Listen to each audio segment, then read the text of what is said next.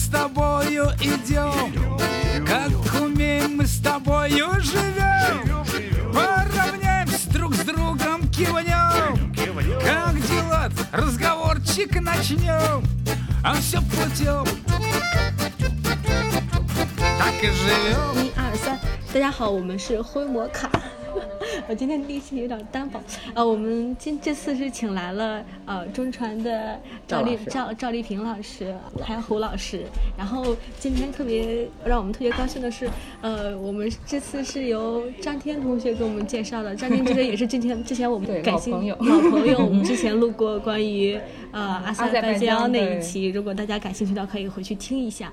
呃，然后她给我们介绍说，赵老师和她啊、丈夫是一起驾车从北京一直开到自驾到摩尔曼斯克，然后一路开过来的。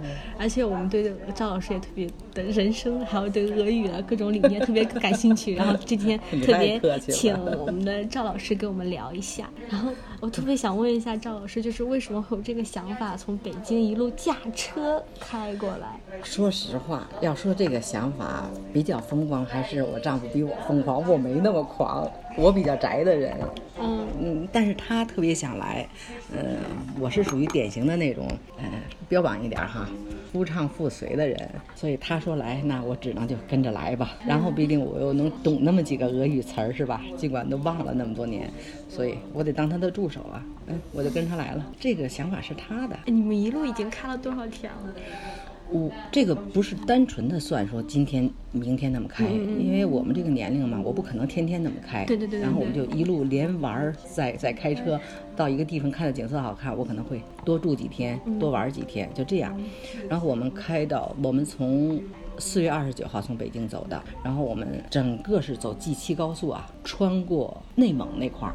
就新新新通修的去年刚刚，今年刚刚通的，就是我们这个叫最荒凉、最少人烟吧。好看的沙漠公路，叫 G 七高速。叫速，G 七，就是从北京、内蒙、呃新疆。新疆。大块儿就这样，新北京那新通的。它不是走什么甘肃啊，走宁夏呀、那么绕过来。它其中有没这地图啊。个你要是那样绕过来，走甘肃、宁夏绕到新疆，我们是直接从北边儿，从内蒙、呼和浩特、包头，然后额济纳穿过沙漠旗，穿过沙漠，沙漠就将近一千公里左右，这个属于无人区，哎，是真无人区，只有中间区啊停那呃停那么一段。它那个标牌就写着前面九百公里、七百公里无人区。那么你走的时候，它是真无人呐，而且是沙漠呀。这刚通的，对，那你们进到俄罗斯之后，就感觉有没有感觉到哪个区，呃，哪个地区对你们留留的印象特别深？那么作为自驾走俄罗斯的话，我们也不是第一次。啊，你们已经还不是第一次不了，是第一次，但是这次是应该说绕过了，更深入。哎，绕过了西伯利亚那块儿，因为时间的关系，我们是特意绕过西伯利亚那块儿，走的是中国嘛，呃，中国和那个走走内蒙那块儿。回去之后我们要横穿西伯利亚的。我们在一五年的时候，也是我老公自驾，这里我得强调一下，我老公非常的厉害，始终就是他一个人驾驶。对，这个我还想问呢，因为 始终就是他一个人驾驶。一五年的时候，我们是从北京走东北那边儿，嗯，然后呃呼伦贝尔、呃满洲里，从那个方向，从那个方向，我们从满洲里出关，我们是奔的满洲里，然后后贝加尔斯克、赤塔、乌兰乌德、伊尔库斯克。嗯嗯那我们的重点就在伊尔库斯克，玩的就是贝加尔湖那个贝加尔湖、奥里洪岛，玩这一块儿，然后再再再原路返回。这是一五年的时候。天呐，这个太棒了！因为我们之前也遇到过骑着哈雷，也是一对夫夫夫妻，也是我们的灰摩卡那个嘉宾。他对他他们是骑着哈雷从辽宁出发，一路上横跨俄罗就是欧亚大洲，那我比然后我觉得他们比我们厉害。对对对，然后就是又到的那个呃，最后到达的是意大利。哦然后对，但但是他他们跟我们讲的时候，就他们一路上其实蛮辛苦的，就是遇到过特别多的紧急的状况，就比如说轮胎啊，就是还有比如说森林的路况不是很好。那你们开的时候路途怎么样？有没有遇到比较紧急的情况？遇到过，我们遇到过最典型的就是哈萨克斯坦，哇，哈萨克斯坦，哎呦，我我我因为手机容量没那么大嘛，我把那个一些照片我要不断的往电脑里导哈，对我我现在手机里没那个照片了。嗯是录的视频。我在走哈萨克斯坦，应该说是我走了这么老远的路，这么多次路是比较危险的一次。嗯，也谈不上怎么危险吧，也挺烂的那路。嗯，是我从这个呃舒琴斯克往库斯塔奈去，只有那一条路，只有那一条路，因为它草原上嘛，只有那一条路。那条路快到有有有有有有有一二百公里吗？到那一天的路程应该是五百多公里，嗯，五百多公里，但是到距库斯塔那二百多公里的那个地方，大雨，那雨下的呀，就是看不见前面，特别大。但是问题在哪儿呢？它那条路太烂了，已经让这个虽然是唯一的一条国家公路啊，嗯，但是让这个车呀压的已经都翻江了，你知道吗？翻江了，嗯明白。翻江了，然后那个它一翻浆了，那个泥呀，它那个折就很深，你知道吗？嗯像我们这种小车啊，因为我开了一辆，它主要是路两边是湖，待会儿我再跟你说那个，嗯就那压折很深，那车就不好过，你一过过不好托底，嗯然后你又不敢往别处绕，为什么？因为两边儿可能不应该是湖，因为从我的那个 navigator 那个那个导航仪上显示，那应该是沙漠的，但是那天可能是由于大雨，结果那里全程泽国了。嗯我已经从我要往我目力所及方向，我已经看不到边儿了。那个水的边儿啊，我已经看不到了，非常非常的大。但是你不知道它旁边是有多深，是车很危险。你不知道它它是一个水汪子呢，水洼子呢，嗯是吧？还是真正一个湖面、一个河面？你不知道，你只是说这个水已经骑到路面上了，随时那水就一漫上来，整个这路就全没了。天，那你们那那开的时候是不是特别小心？或者那这是心有余胡老师的事儿啊它，不那是一般小心，老师的事儿。它因为它那个路啊，基本跟水漫漫平以后，它那个全部翻江了。嗯翻江以后，因为我开的是普通的捷达车，嗯底盘很低，你应该解释一下，稍微跟大家解释一下什么叫捷达车。就是普通轿车，就是普通轿车。很普通的，国内最便宜的普通轿车。天，那你们开着轿车来进行自驾游的话不是，一路对一一路上就大家看到中国车牌的，不会和你们打招呼吗？或者是呃，我没看见你是说中国车牌。你你是说中国人还是说俄罗斯人、外国人。外国打招呼打招呼的多都非常热情。甚至我们在停到红绿灯的时候，对，有人摇下车窗来，嗨，就这个应该算是特别暖心的事啊，情，对对，非常暖心，非常暖心。还有我们走到卡拉干达的时候，呃，一个年轻的爸爸带着一个孩子，俄罗呃可能是俄罗斯人啊，我只因为我我觉得他不像哈萨克斯坦人，嗯，我们停在红绿灯那儿哈，这个小孩儿看见我们了，嗨打招呼，然后他爸就哗把那玻璃给撂下来了。那小孩儿就问我是中国人吗？因为他看到我那个车牌子有中国汉字啊，是中国人吗？我说对，是中国人。从哪儿来？我说我们从北京来。未必这孩子知道北京在哪儿。你想，他一个孩子未必知道北京在哪儿，我相信他是没有这个这个概念距离的概念的，但是他特别的兴奋，特别的兴奋，所以我们跟他打打招呼。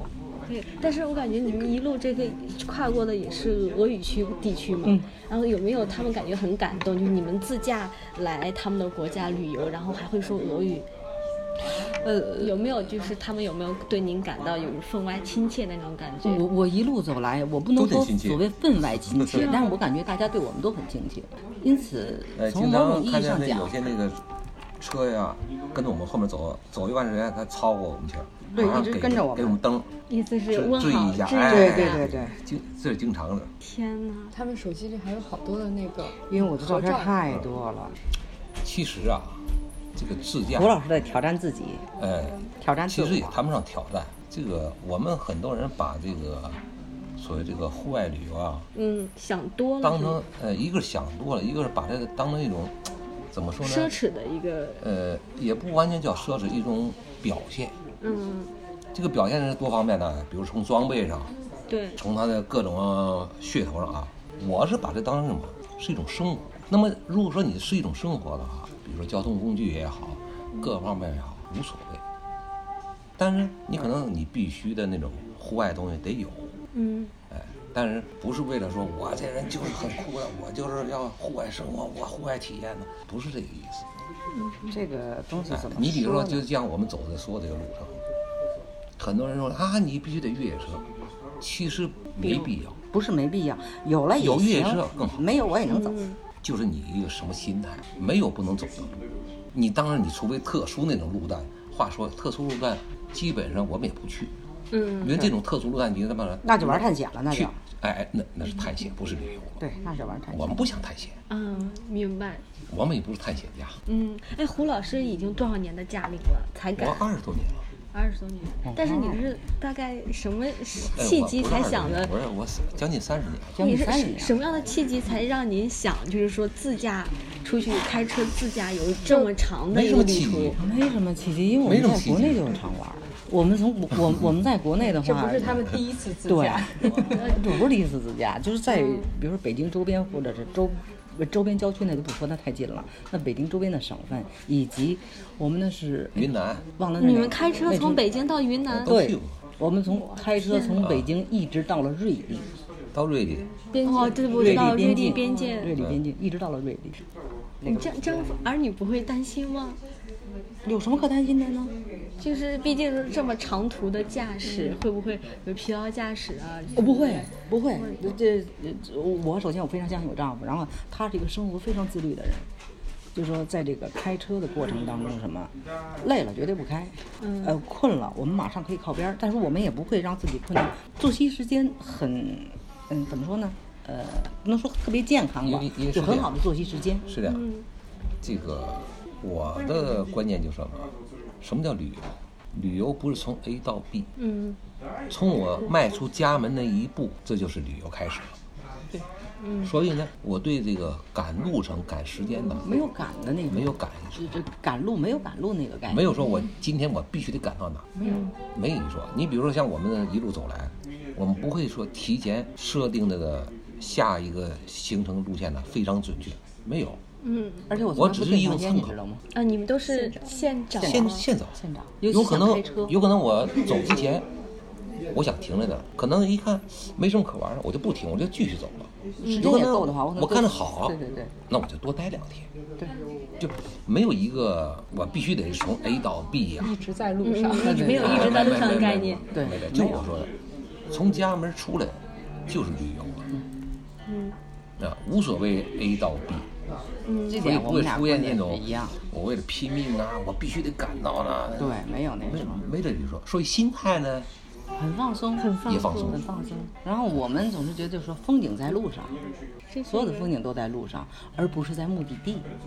知道，比如说我们这趟目的地当然是去去云南，只是一个大大概的一个方向，嗯是吧？我不会跑到那个四川去，可能，但是我可能要经过四川呀。啊、我会看到四川的很多美景啊，所有的这些我在路上的所有的美景都会给我留下一个非常好的一个印象，给我一个非常好的心情，这就够了。嗯那我想问一下，就是你们是在什么时候开始来俄罗斯自驾的呢？什么时候第一五年嘛？二零就到西伯利亚一五年，西伯利亚。一五年，对，一五年的暑假嘛，我那会儿还没退呢，啊还没退呢。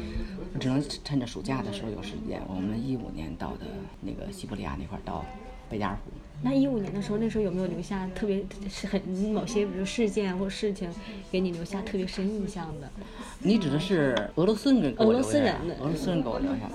呃，我跟你说特别有意思的就是，嗯，然后我们每到一处，就是觉得俄罗斯人真的非常的善良，非常的友好。呃有些人可能不会赞成我这种说法，因为他可能遇到的俄罗斯人都好像对他们都很那什么。因为这个我是有实际说话这个事情。关键一点，我们去的地方，包括我们住的地方，嗯，基本上中国人没在那住。是，对我们都是直接的跟俄罗斯当地人，我不会找那种什么中国团队啊，就不跟他们。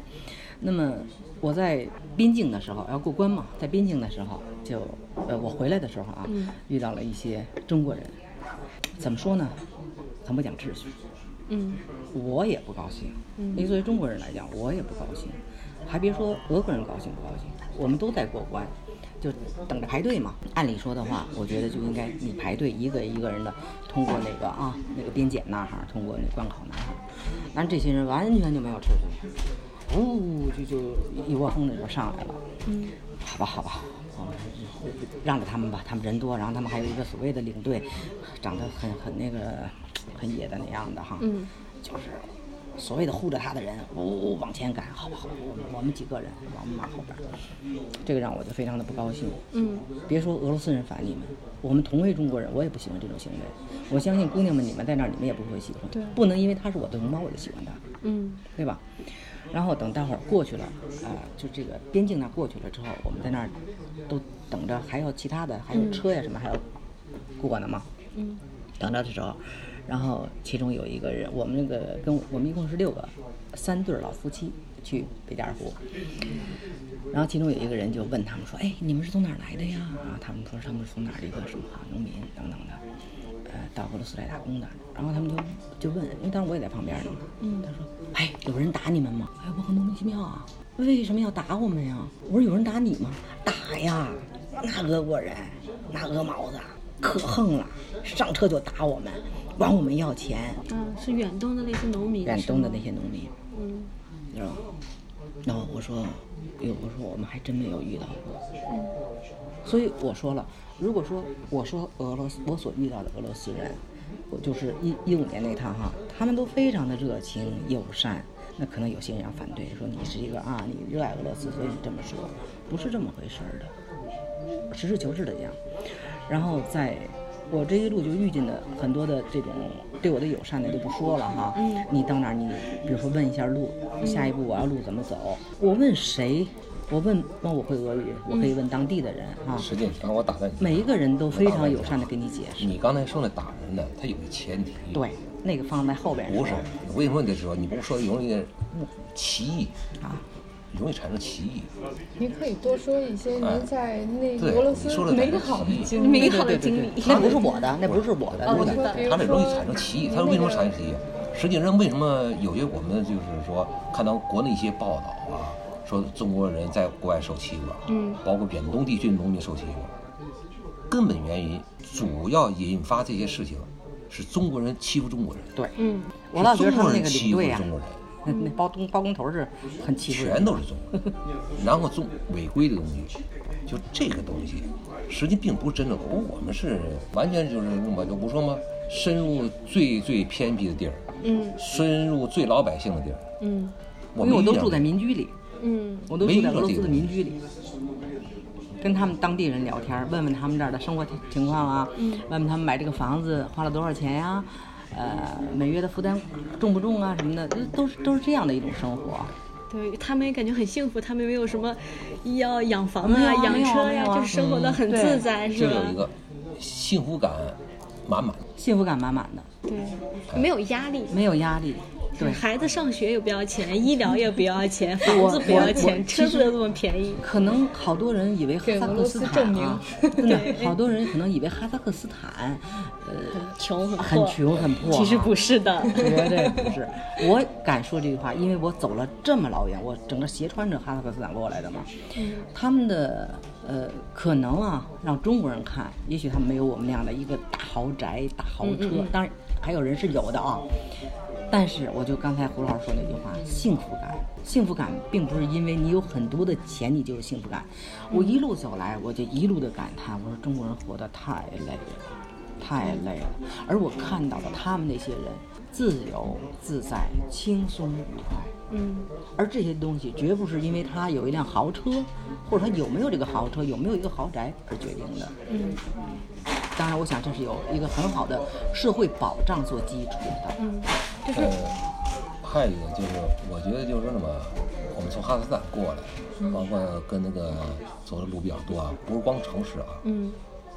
呃，我感觉一个最，就是这个作为老百姓是这种存在感的，给我深刻的什么，就是说他们虽然啊不是很富，但我没看见穷人，嗯就是说你可能说我们他可能不是很富裕，但我一看人穷。然后还有一个就是什么，他这个欲望那种知足常乐的那种东西，就是他的欲望有多。你比如说，我举一个很简单的例子啊，我们在那个是哪个城市的？我我因为这个你说事儿我我我我我我我记不太清楚啊。那个就咱们卡萨那那那那大湖叫什么湖？巴尔喀什，巴尔喀什湖。哦对我们在喀巴什旁边住，嗯那小那城市叫什么我给忘了。巴尔喀什，我们开车直接到湖边上去，湖它那湖啊，面积非帕尔喀图非非常大，但它的湖水很浅。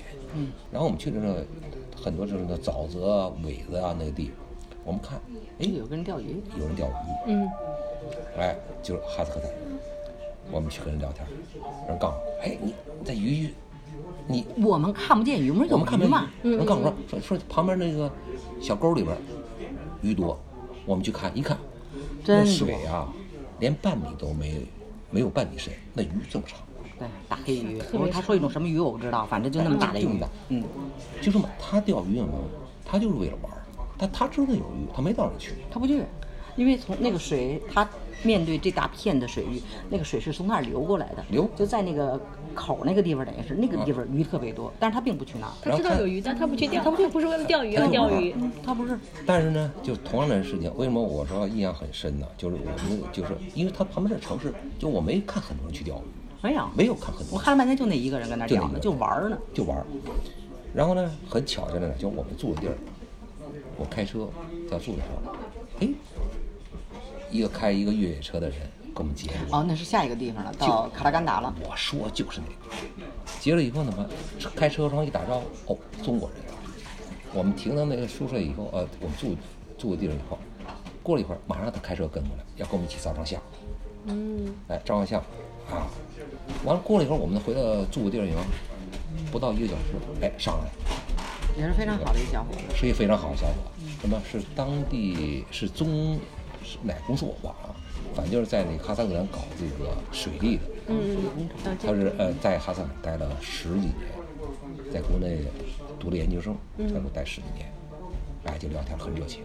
但这个聊天儿就是这人很好，哎给我们带人的礼物，人非常好我们不认识，给我们带来送的礼物。就聊天的时候就说出就聊说说，我说我们家那个湖那个鱼，然后然后他就跟我们讲说那鱼有的是啊，鱼多呀。说我们那次来的时候开辆车，一会儿那小货车拉了一货车鱼，是完全是两种不同的一个世界观、做事方法。因为这个人是很不错的一个人。嗯，但是同样说这鱼，就我们这种欲望，我就想，我说你们公司你弄那一车鱼干嘛吃啊？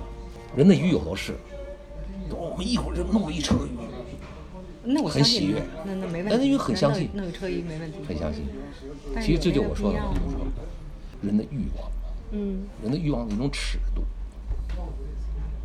就是说，再说不好听一点，就是我们人的本性的贪欲了，就已经不是欲望了。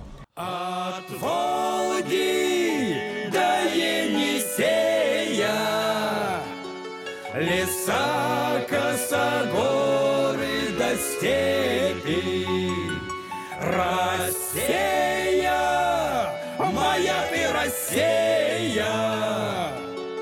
От Волги и до Енисея.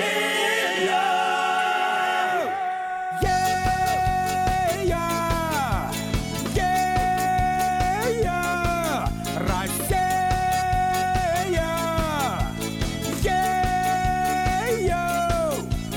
По дороге ночной гармонь заливается, Девки ходят гурьбой, улыбаются. Ночь такая замечательная рядом с тобой. Песня русская, мечтательная, льется рекой. От Волги до Енисея Ногами не счесть километры Россия, моя Россия От Волги и до Енисея От Волги до Енисея Ногами не счесть километры Россия, моя Россия От Волги и до Енисея Ея, Россия 提到欲望，就是哎， 我们比如说国内，特别是学俄语的，或者是对俄罗斯有所耳闻的人，都对俄罗斯的警察就臭感觉臭名昭著啊，特别是这呃，还有就比如说马路上的交警啊，就经常会收收贿啊、收钱呀、什么的。那你们一路上行那么久，有没有哎遇到刁难你们的警交警？别说没有，遇着过，遇着过。这有前提，是我违章在是先他，凑合在先。嗯，人家不是有意要接我，对，就是我们走一段路，山路，从乌拉尔那哈，乌拉尔那那人不允许超车，而且是从高坡下来。高坡下那不允许超车，关键是不也不截我一个人，嗯，很多人都从那坡下全给截住了，只要超车就从那儿截。超车就但是你们一路开着，就是交警没有看到，哎，中国的车牌，没有没有好奇的，或者是有拦下，有拦下的时候有有拦下的时候查下证件，查下证件走人有，因为我证件都齐全的。然后查下证件，问你是中国人，我说是中国人，哎，然后说嗯看看，那也没有说呃个别警察有，哎呦。就是那种啊很赞叹啊什么的那种有，但是大部分警察很理性，就是查一下。哦然后那个就我说这个就完了，违章了，截住了，比划比划比划比划比划，因为他嘛他是司机，我司机啊，我我都没下车。人告诉你为什么就是超车他自己去，我我我很清楚用手比划的。那好吧，要罚款，人家罚款也很有道理啊，对不对？但是当然有前提，我不清楚他要罚我多少钱，但我知道那属于严重违章，嗯，这点我很清楚。那怎么办呢？我给两盒茶叶，很友好，我说 OK。然后还跟他热烈拥抱。嗯，你说我的警察好还是不好？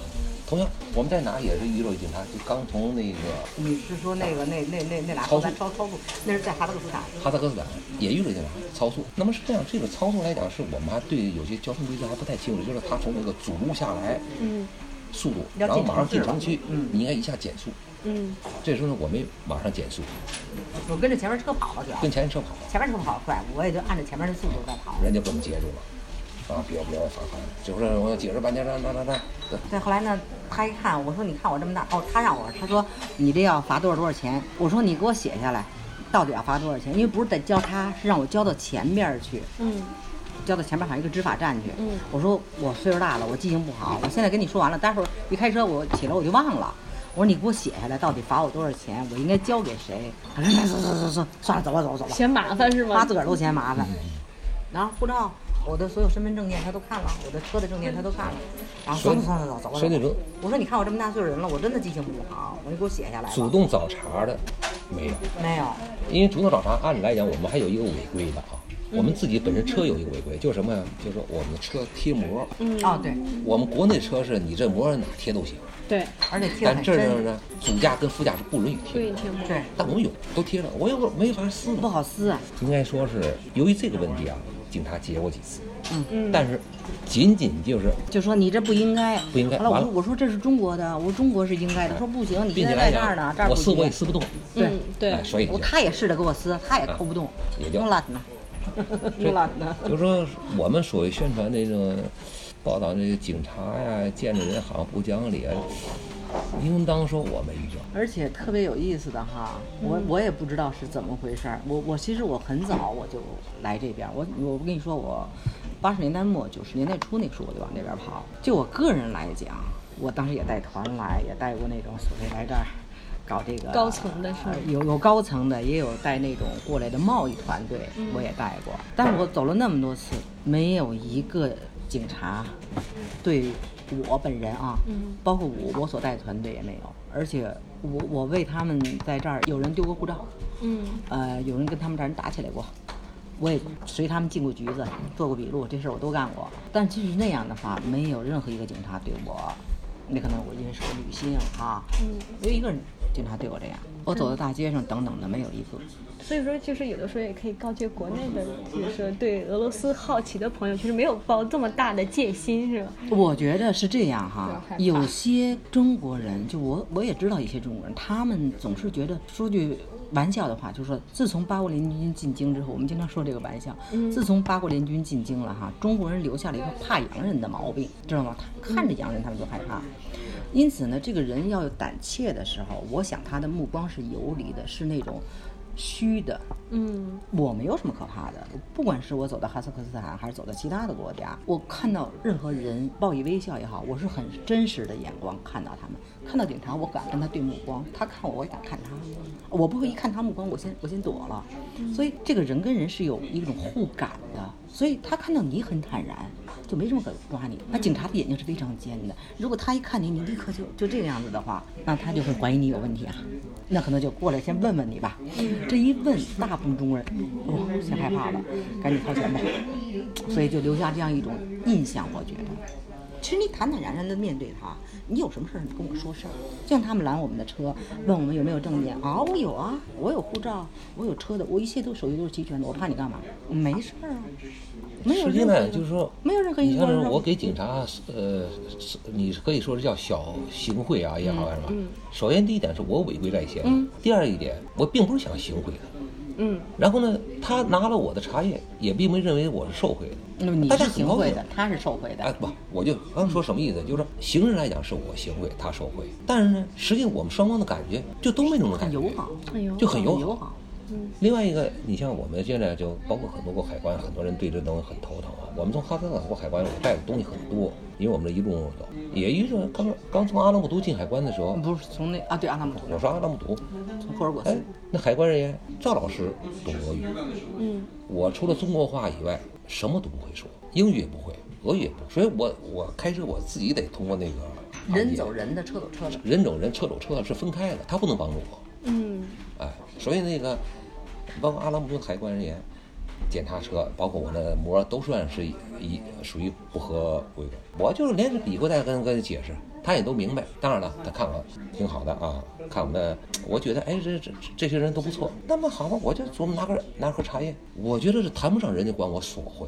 没有没有，就不是说人家非你不给我东西，我就不让你，没那一说。你比如说，还有一个，我给朋友带了一个，就是那个健身用的那个小滑轮儿。嗯，哎，那帮海外人拿着玩比划比划，哎呦，这多好啊，小伙子嘛，就是能不能给我？小伙子嘛，看着小伙子，不行不行，嗯，不行不给，他就说不给给就不给了。他们想看那好，然后胡老师有一自个儿做的木木木头手工的硌腰的，因为拍硌腰的时间长了哎，看着好，哎，再给我，我不行不行，不能给。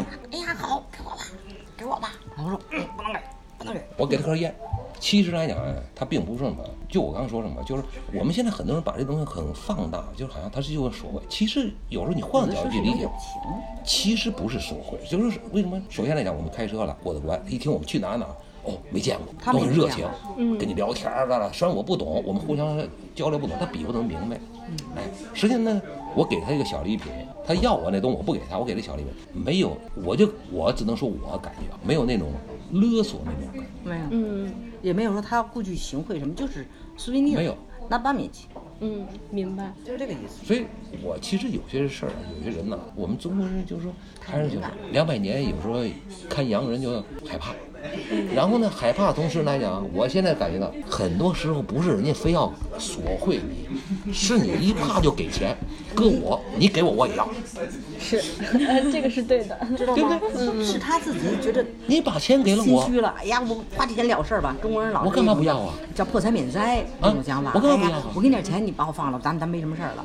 那你给我钱我干嘛不要啊老外都觉得莫这个这个其实和现在在俄罗斯上学的那些留学生很像，就比如遇到什么事情，我去给外办，我我把钱我就我给你钱，你帮忙摆平 对对对。但但对对对但是外办可能他都不明白你给我钱是干什么的。那既然你给我，我干嘛我拿对着？你你你给我干嘛不要啊？是，是不是啊？你给我我我然后，就形成一种恶性循环。对，然后他这边反过来他还骂，你看我办这点事儿，他还管我要钱，实际上不是这样。是，哎，其实特别好奇，就是赵老师，我们知道赵刚才赵老师说了，他是您是呃北大俄语系出身是吗？那您当时是为什么会选择俄语作为专业呢？又后来又怎么去哎呀去到中传的俄语这个这个事情啊，全非太偶然。我跟你说，对，因为我们的很多听众其实都是国内学俄语的学生，就可能他们，我感觉他们应该也会对老一辈儿为什么会学俄语，说是俄语。我们没有选择。我告诉你，我上中学的时候啊，我因为我我我考大学的是是拿俄语考的。嗯，就是拿俄语考的。我上中学的时候，我们当时有七个班，然后学校就非常武断的，前四个班学俄呃学英语，后三个班学俄语。我正好在六班，五六七，嗯三个班那就学俄语了。前四个班就学英语，没有为什么。那个时候家长和学生也都很坦然，学就学吧，无所谓，就是学一个语言嘛。然后我当时我上中学的时候，我的外语学得非常好。嗯其实我就是喜欢，我就喜欢，因为我父亲也也也也会俄语，我就喜欢。然后，但实际上我的理科相当好。我当初为考是考外语还是考理科的时候，我的老师啊掐了半天架，但是最后我自己选择，我就想学外语，因为我特想当个翻译，嗯，就是这样说起来特别有意思。一个那个年代啊，外语是最时髦的。外语有点时髦，然后 七十年代、八十年、七八八十年代。八十年代，我八零级嘛，八零级八八零年上的学嘛那时候外语是，最时髦。哎，然后就特别想当个翻译，觉得嗯很高大上的那个样子，那，就这样就就学就学了外语了。然后我当时考北大就拿着外语考的，但是能上北大都感觉是那种江尤其里的是在尖子，那个尤其是在那个而且我当时特别的特别的特别的牛。我我考大学的时候哈，嗯，我是我们那个学校自己的应届毕业生当中唯一一个。唯一一个考上北大的，然后剩下他们就哗啦啦就不知道了。学霸中的学霸。对，然后还有一个特别怪的地方，我选择这学校哈，你像都是填志愿嘛，我们当时是先填志愿，现在可能都是后填了哈。嗯，我们当时先填，重点大学我就填了一个重点大学，然后就唰过了，划了，划了。就没填。我第二志愿是普通大学，然后我就填了一个广州外语学院，我都不知道在哪儿。但为什么那么甜呢？我说如果我上不了北大的话，我没脸见人了，我打打包我就上广州去了，谁我也不见了。你是考上考不上北大就没脸见人了。然后我就，所以我我因为我就给自个儿留了一北大，我们现在就应该消失，就是 我就给自个儿留了一北大，然后剩下志愿咔咔张老师。当时是破釜沉舟那感觉。呃，有点狂，少年轻狂，其实就是少年轻狂，所以就划就就就列了一北大，然后刷刷划了，然后就普通志愿，不是有重点大学，嗯有普通大学嘛？普通大学第一志愿我就填了一个广广州外院，就完全是胡填，你知道吗？人现在都讲究一个批次哈，嗯，怎么着我应该填个北外或者什么的了，对对北京的哦不行，填了一广外，哪儿哪儿离北京远我上哪儿，我就是为了没脸见人了，我不在北京待着了。可是怎么又从翻译又成为大学老师呢讲，？对，您讲讲您毕业之后的故事。我我八四年毕业，八四年毕业之后呢，我实际上是分的一个科研所，嗯，呃，搞这个笔头翻译。笔头翻译，当然，那科研所是什么呢？是粮食科研所，北京是粮食局下属的一个粮食科研所。嗯你想，我不是说年少轻狂，我毕业的时候我才二十一岁，我嗯我十七岁上大学，哇，二十一岁毕业，那么年轻的一小姑娘，又是北大出来的，那个呃，他们可能不太清楚那个时候计划经济分配的模式。嗯，外地的学生他能分到进部委，进部委，我是北京京的学生进北京。对。因为什么呀？因为你外地的学生啊，他为了解决户口，对。所以都外地学生反而并不是说你这人是说分北京系统的是好好，不是是那个，不是那个意思。他就说那么户口问题。你本身你已经北京户口了，对，为了外地孩子得照顾。那个时候，外地学生反而都进部委了，对，我们进了北京市北京的学生基本就是进北京市属机构。嗯，这么一个。因为我们是北京的孩子嘛，嗯，户籍来讲你是北京的，所以从北京走又回到北京，嗯这样。那您这同级的同学现在都都在干嘛？干俄语的不是特别多，我后后来的学生我不知道了啊，就是我们那个时候就是我，就是说您同级的您的同学们是嗯我北大的同届的同同学，搞俄语的有俩吧，现在搞俄语的也不多了，就是一一一个班是多少人？大概多少人剩十五个人？十五个人之后，现在两三个留下来再在俄语方他那一个班就相当于就一个级，这一个班就一个级，这不就年就一个年级一个年级就这一个班，一个年级就这一个班。就十五个人，这一级就是十五个。有留在北大的有一个人，然后还有几个后来觉得分配工作就那我是国家包分配的，他们觉得不太理想，然后又上了研究生什么的。呃，大部分哈刚开始的时候是当老师啊，因为这个作为学语言来讲是最好的一个工作了。好多人是当老师了，也有到新华社工作了什么的。然后渐渐的后边儿之后，就很多人都离开这个圈儿了。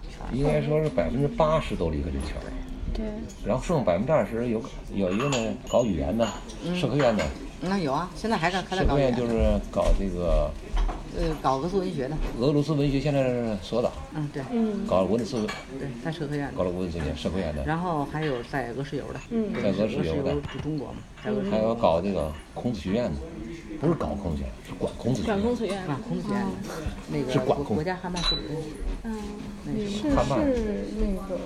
呃国家汉办副主任也是中国驻俄使俄使馆。馆的，原来他当过教教育参赞，后来现在叫公使了吧？公使。你们那一批是算是特别老的一批俄语人，对，包括包括谁谢小用，你们可能都不认识这个人，这是我的学弟了，他是后来是俄罗斯公使，他是彼得堡，彼得堡一开始是彼得堡领事，后来后来到这儿当公使，那个驻华使呃驻俄使馆的公使。哎，那赵老师，我想问一下，中传的俄语系和其他的学校有什么不同吗？就比如说，因为它可能是中国，比如说是和新闻相关的，会不会有些课程是特别注重，比如说新闻口啊、呃，对对对，电视口啊？他这个一定要搭上这些东西的，就是否则的话怎么是中传的呢？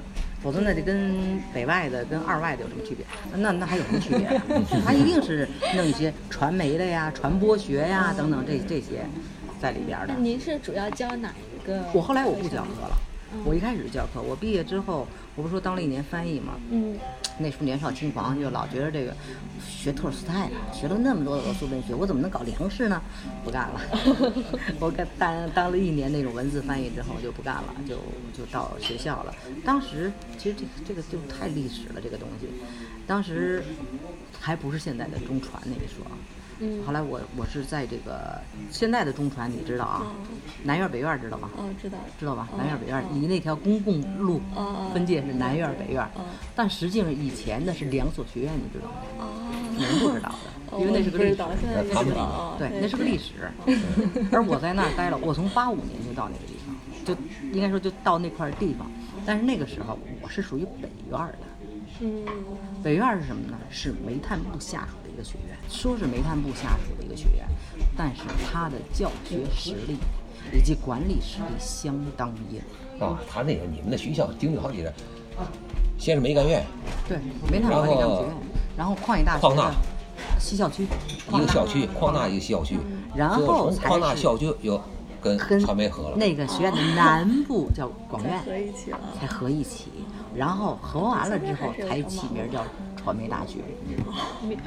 他们学院原来他们在太乱了。但是我实际上从八五年一直到就是我我今年年初退休嘛，就没离开过那块地方。对那个学那个那那个南北那块地方，很多的办公楼我都待过了。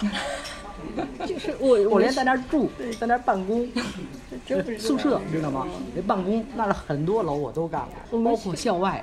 你知道新校区？呃，不是什么那个那个那个传媒新校区。哦，知道知道。你想，八五年、九五年、三十年，零五年、一八年、嗯，三十三年、三十三年。三十三年，队长他们没干院啊我在那待很牛的他们年煤干院，就是煤干院他们俄语对梅丹部下属部的一个干部管理学院，他们那个他们那梅干院那个外语系，他们很牛，他们外语系，他们俄语系，他们负责这个全国那个过去叫 BF BFT 统考，BFT 考试，BFT 考试是什么？出国人员考试，叫工商企业，那个 business 的意思。嗯，呃，or foreign 呃什么 language，然后是 test，BFT，它是这中文叫什么呢？叫工商企业管理人员管理人出国外语考试。就是那个我们九十年代那个时候，八十年代、九十年代那个期间，就是我们不有一个补偿教育，呃，这个一个叫补偿教育，一个就是我们不政府派驻，就属于官派出国考察嘛，出国短期学习，这里边包括企业人员、科科技人员、科研人员、教学人员。教学人员。啊，教学人员。你所有这些人出国都要参加一个全国统考。对，他这边有好几种，有英语考试，你去英语系国家，你得要参加英语统考。现在没有了，现在出国学校太多了。现在那改名了，BFD 改了，叫 WSK，叫还是还是外语水平考试。啊，因为是因为是这样，是在您那个年代，普通人是出不了国的，呃对呃，跟你，出国的只能是工作人员。对对对我们现在是学生，学生跟他们说的现在不一样。那个时候，你比如像我们科研单位要，就比如假假如人要出国，比如单位我派你想出国出国进修去，嗯，前提你得参加全国这个外语考试，语语言。你拿到这个资格证书了对这一个资格。然后单位你才能列入单位派出国出国的计划。嗯。嗯，你要不参加这个考试，你就不可能，不是单位我想派你出你就能出，嗯。你得先参加这个培训，嗯，然后这个全国统考，就各个我们学校的就是当时我说的这个煤炭管理干部学院，当时他的外语系的这个什么呀，师资力量是非常强的，全都是名校毕业的外语系那些老师，北大的、北外的，我我们教研室，我们教研室不北不是北外毕业就是北大毕业的，嗯，然后要不就南开毕业的，这是我们教研室都是俄语系，因为他的外语系的实力非常强，嗯。因此才把这个考试的叫主办权吧。落到我们这儿，就有点像现在这俄语等级考试在啊，对对，完全，对对对对，这种感觉，它是一个。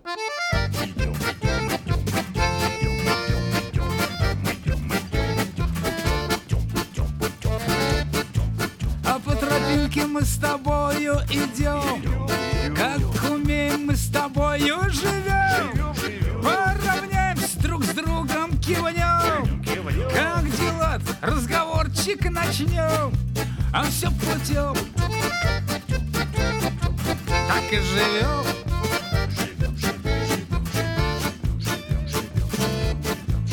Трехлитровую банку соку весной Уберем вдвоем с любимой женой. И к соседям вечерочком зайдем И еще одну мы там уберем Так и живем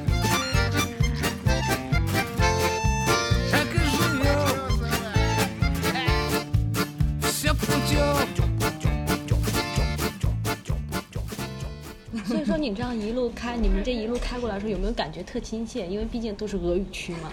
这肯定的，这个是不要否认的。一还有一个就是说，我那个年龄，我当时能够选择俄语作为我的专业，一定是有我对俄罗斯文化的认同和喜好，这个是毋庸置疑的。你谁也不会回回避这个话题，好像说你喜欢俄罗斯，我一点都不回避。我跟俄罗斯人聊天时，我也说，我说我非常喜欢俄罗斯。哎，我想特别想好奇的一点就是，你们当时学俄语的时候还是苏联，嗯，然后后来一成为了俄罗斯，然后你们就是你们有没有有有就是这么多年来有没有感觉到苏联和俄罗斯的变化？就是通过您的观察，有没有切身感觉到有有哪些差别？甚至说，就比如说我、之前的俄罗斯和你们正好来俄罗斯这呃来俄罗斯这这段时间正好是俄罗斯世界杯，那你们在一路逛一路开过来的时候，有没有感觉到俄罗斯人对世界杯的，比如说他们的重视或者他们的情感的宣泄，有没有？嗯，有，嗯呃，刚刚才说了，我说我是从八十年代末九十年代初就就到那会儿就经常到俄罗斯来，尤其是他，呃，刚刚解体那段时间，就是呃，就说咱说苏联人民也好，或者俄罗斯人也好哈、他们正经历了一段非常纠结，纠结，非常嗯很苦难的日子。那会儿钱急剧的贬值嘛，那个时候我都经过过，那个时候我都都都经常来这儿，我都见到过，看到过那些老奶奶抱着一双靴子，旧靴子，站在冰天雪地在那儿卖，谁能买我这双旧靴子走？没多少钱，我现在记不住多少钱了，其实没多少钱。真的，那时候他们的生活非常的惨。我不是跟你们聊天，我还说过，我有一件皮大衣，嗯就是基本就半给半给半送，一件新毛衣基本也半给半送。你要完全给人家，就有点侮辱别人，嗯，人家也不会接收的。然后我就说，哎呀，给点钱嘛，就就就就算把那衣服卖了吧，但是完全不是那个价值的，因为我对他有好感。我不能说我同情人家，至少我觉得苏联经过了那么长时间，结果突然间一夜之间，大家老百姓啊，我们我也是老百姓，变得那么贫困，我觉得心里真的是看着特别难受。那个时候，所以好多东西能给我就给我，不算什么。其实你刚才说这个变化这个，嗯，因为我不像赵老师这样啊，是俄语的，搞俄语，哎，八十年代我也没来过，但是我比较关注这个，可是属于个人兴趣爱好。呃，给我感觉啊，这个苏联时代这个，我的属于啊，意象能比较多一些。苏联时代这个，包括解体前，包括我们现在这种变化，应当说是我这是走过来一路，嗯，我还能处处感觉到苏联的痕迹。苏联的痕迹，苏联的痕？迹。嗯，但是这个东西，它的变化远远没有我们中国的变化的幅度大。我们中国的幅度应该说是叫什么？日新月异从。上到从天上到地下这么个尺度。他应该说什么？就是说，他在变，变得越来越好。应当说是变得越来越好。嗯，他虽然变了，我只能说它是一种结构性的在变。就给我的感觉，因为我这一路走来嘛，包括偏远农村嘛，就我的感觉，因为可能我过去看的苏联小说也看一些，呃，历史书也看了，给我的感觉就是那么，它是结构性的发生一些重大变化，就是指结构的。但是作为一个民族，或者作为老百姓的生活方式，包括思维方式，它变化并不是很大。嗯就是他的思维方式，包括生活方式，嗯，它的变化并不是很大。哎，包括就是呃，我我们现在不老在强调这个所谓这个反思历史、反思历史嘛？那么我仍然能看到很多苏联时期的痕迹，而这个痕迹呢，不是简单的，就是说，比如有些建筑还保留，嗯。不是，是经过我跟这些老百姓老百姓聊聊天儿，那么他的一些这个，就是这个思维模思想上的一些东西，仍然是很浓厚，仍然是很浓厚。所以我觉得他这个东西，虽然我们现在就是说，包括俄罗斯也在也也在否这个东西，但他怎么否这个东西还是连的。包括现在俄罗斯的一些这个呃，不论是政治形象也好，还是老百姓也好，你仔细一看，还是延续的。是嗯还是延续。那么可能跟我们在这一点上，跟我们国内来讲啊，应当有很大的区别。可能我更欣赏俄罗斯这种改变、延续，我更欣赏这个东西。我不太欣赏一刀切，那种割裂、一是一，二是二。可能这是我的感觉，就我更欣赏就是这种延续的东西，因为我总觉得作为一个作为一个大国，我指的是大国，嗯大国是不能轻易一百八十度转变的，没错，因为你不是小国，大国应该是变。而且我们有那样的一个文化积淀，那不是轻易能够改的。啊，那说点比较。呃，轻松的话题。嗯那郑老师有没有喜欢的俄餐？就是比如说这一路过来，就是中亚餐、俄餐，哪些菜是您最喜欢的你？这句话问的问点上了，我告诉你，我就没有不喜欢的。很多人都说，我的朋友啊，他的朋友都说，你们俩去那么长时间，你们能能习惯吗？习惯呀，我非常的习惯。我我们俩这一路啊，基本吃的都是俄餐或者是哈萨克餐。中中亚餐。啊，中亚餐我们都能吃得惯呀。有的时候我们俩就是有，因为我有带锅嘛，嗯或者到当地那个民宿，我自个儿做饭嘛。那是因为岁数大了，我愿意熬点粥啊，晚上吃点稀的什么的哈。嗯但剩下的话，我们都是吃吃吃当地餐，嗯都吃当地餐，非常习惯。我就不给你一一列举了，所有东西我没有不习惯的。嗯，那太好了。那这我们节目也差不多一一小时了，然后呃，最后一点就是有没有哪些注这你如果说是啊、可可能也有国内有一些想自驾过来游玩的朋友就是两位老师有没有建议呀或者说是意见呀？嗯。或者是注意事项也好 tour 的 study，十四万一米五十万米的。火箭这个话是送送给所有的人入乡一定要随俗。别带着你的很多的你自己以为的固有的东西以为是对的，但是可能到这里就不对，那么你还是入乡随俗。嗯实际来讲，我们老说这个外国人讨厌中国人，其实一个最大的问题就是你没随俗，对，不是说啊人家那规矩干嘛非得给我定啊？其实不是，你既然你来到这儿了，不是说你非要你遵守人家的规章制度，实际不是这概念，因为你这是所谓对别人的尊重，。你就要是要了解人的文化，对了解人的习俗。那么你想去来了解了，你要又又不想遵守这东西，对，不尊或者说别说遵守，叫不尊重这些习惯，那你那你本身你就错了。你就错了？那你是来旅游的吗？你是来感受这个文化的吗？嗯哎，所以国内很多朋友也问我，就说出国要注意什么东西？嗯我说了，没什么可注意的，就是一点，入乡随俗，尊重人，尊重人家。这就跟我们到别人家做客一样。不要，不要，千万不要带着你的习惯，嗯就不要带着你的习惯来到。以及你的偏见，你以为是怎么样的，把所有的东西都放下，我们来重新认识。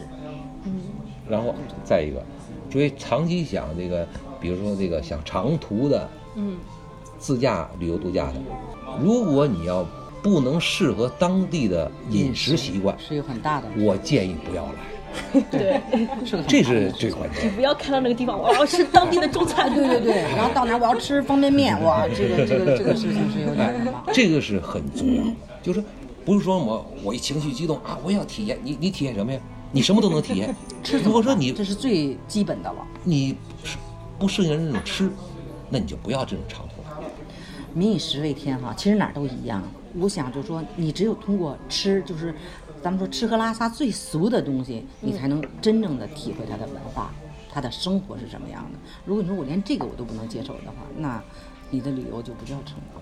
好的，非常感谢赵老师和胡老师。那我们这期节目就到这儿，然后希希望大家关注灰摩卡，我们下期见，拜拜。 Отчего так в России березы шумят? Отчего белоствольные все понимают? У дорог, прислонившись по ветру, стоят. И листву так печально кидают. Я пойду по дороге простору, я рад. Может, это лишь все, что я в жизни узнаю, от чего так печальные листья летят? Под рубахою душу лаская, а на сердце опять горячо-горячо. И опять, и опять без ответа. А листочек с березки упал на плечо. Он, как я,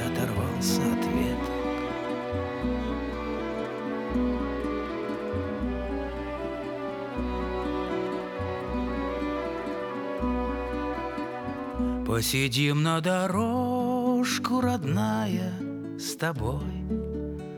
Ты пойми, я вернусь, не печалься, не стоит. И старуха махнет на прощание рукой. И за мною калитку закроет. Отчего так в России березы шумят Отчего хорошо так гармошка играет. Пальцы ветром по кнопочкам в раз пролетят. А последнее, эх, западает. А на сердце опять горячо-горячо И опять, и опять без ответа. А листочек с березки упал на плечо Он, как я, оторвался от веток А на сердце опять горячо-горячо И опять, и опять без ответа А листочек с березки упал. Он, как я, оторвался от